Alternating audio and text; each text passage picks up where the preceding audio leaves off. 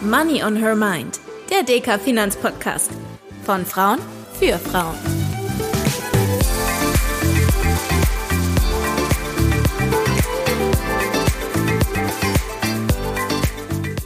Hallo und herzlich willkommen zur allerersten Folge von Money on Her Mind, unserem Finanzpodcast von Frauen für Frauen und alle Menschen, die vielleicht auch endlich ihre Finanzen in die eigene Hand nehmen wollen oder auch einfach nur mehr über die Themen Geldanlage und Wertpapiere lernen möchten.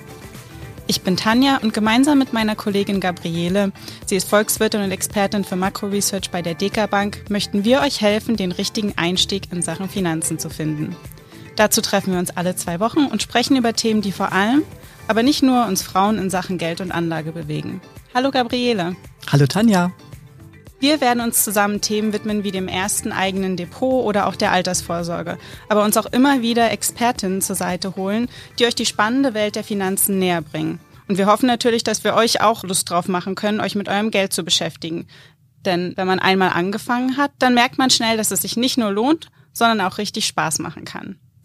Liebe Gabriele, Du bist mittlerweile schon seit 20 Jahren bei der DEKA und setzt dich neben deiner Rolle als Volkswirtin auch schon lange für die Finanzbildung insbesondere von Frauen ein. Seit wann beschäftigst du dich denn privat schon mit dem Thema und wusstest du eigentlich als Kind schon, dass du mal Volkswirtin werden willst? Sparen war bei uns zu Hause natürlich ein wichtiges Thema. Ich bin ja schließlich Schwäbin. Aber ganz ehrlich, meine Eltern hatten einen Handwerksbetrieb und da ging es schon relativ bald um Geld und meine Mutter hat immer im Radio gehört, in diesen Verbrauchersendungen, was man mit dem Geld machen kann und hat uns schon relativ früh auch darüber erzählt. Also ich muss zugeben, ich habe zwar schon immer gespart, ähm, während des Studiums war die Motivation da vor allem reisen zu können, aber wirklich langfristig habe ich früher noch nicht gedacht. Erst mit dem ersten richtigen Job und wenn man auch ein bisschen mehr Geld zur Verfügung hat als, als Studentin, dann habe ich angefangen, mich zu fragen, ob ich nicht irgendwas Sinnvolleres tun kann, als das Geld auf meinem Konto liegen zu lassen. Und habe mir auch das erste Mal so richtig über Sachen wie ähm, Anlage und Altersvorsorge Gedanken gemacht. Aber bis ich wirklich tätig geworden bin, hat das noch eine ganze Weile gedauert. Ich denke, dass mir da eine Zeit lang vielleicht das Interesse ein bisschen gefehlt hat, aber auch der Mut, mich mit dem Thema auseinanderzusetzen. Warum denkst du, fällt es vor allem uns Frauen so schwer, hier den Einstieg zu finden? Ich glaube ja, dass Geld bei uns relativ oft mit dem Thema Macht verbunden wird. Also wenn man viel Geld hat, dann hat man viel Macht. Und Macht ist nicht so das große Ziel tendenziell von uns Frauen. Wenn wir selbst uns bewusst machen, dass es ja bei Geld nicht nur um Macht geht, sondern auch um Freiheit. Diese finanzielle Freiheit. Ich kann machen, was ich möchte. Ich kann gelassen in die Zukunft schauen. Dann wird's vielleicht auch spannender, dass wir uns mit dem Geld beschäftigen.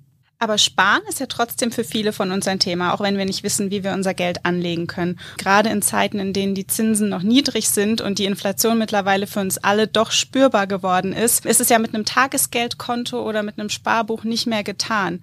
Was rätst du denn da? Ich selbst bin ja schon immer großer Aktienfan. Ich habe damals schon am Ende der Schule, Anfang der Studienzeit angefangen, so mit einzelnen Aktien ähm, mal rumzuspielen, habe meine Nase blutig geschlagen. Also es gab echt so kleinere und größere Unfälle.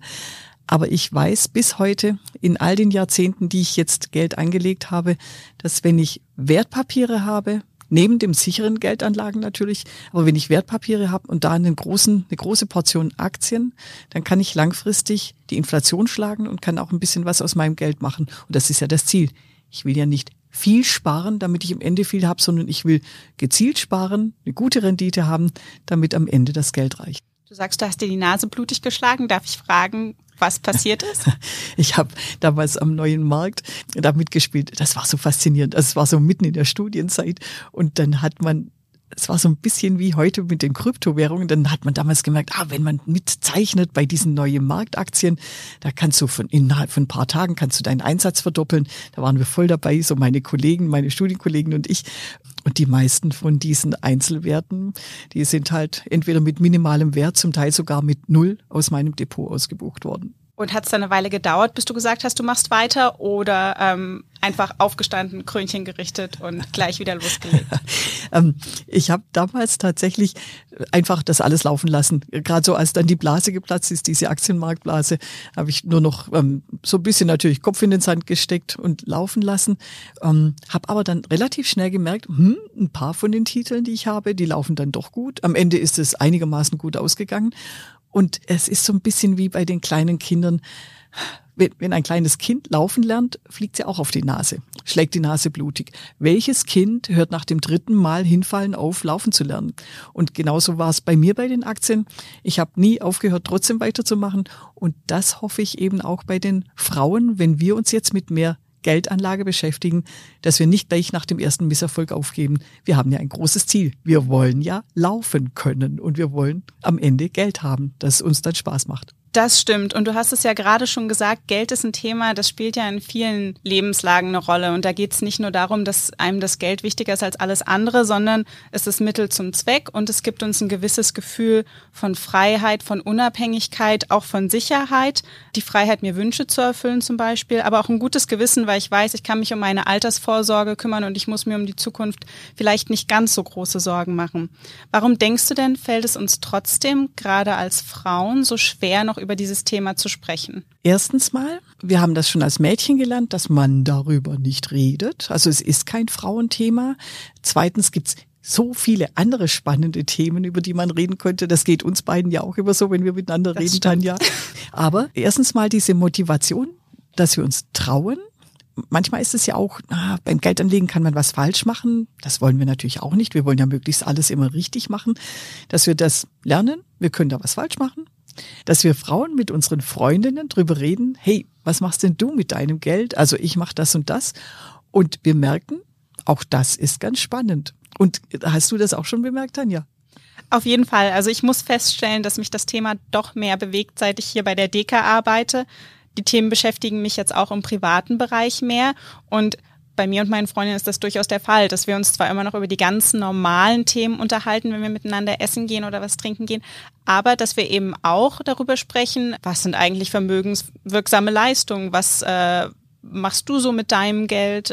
Hast du schon gehört, ich habe hier jetzt in den ETF oder in die Aktien angelegt? Also das sind jetzt auch Themen, die immer normaler werden. Ich finde, das ist super wichtig, weil man merkt, dass dadurch, dass wir drüber sprechen, wir halt auch das Wissen, was wir haben, miteinander teilen.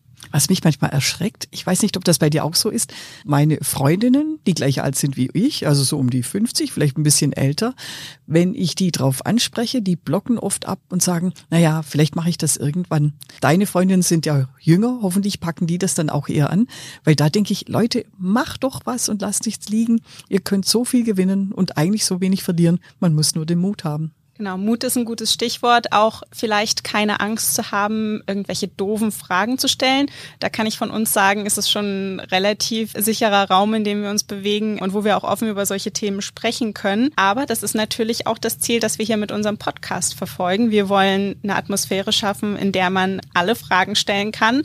Gerade für jemanden wie mich, der da noch nicht so viel Erfahrung hat, vielleicht auch mal die ein oder andere doofe Frage stellen.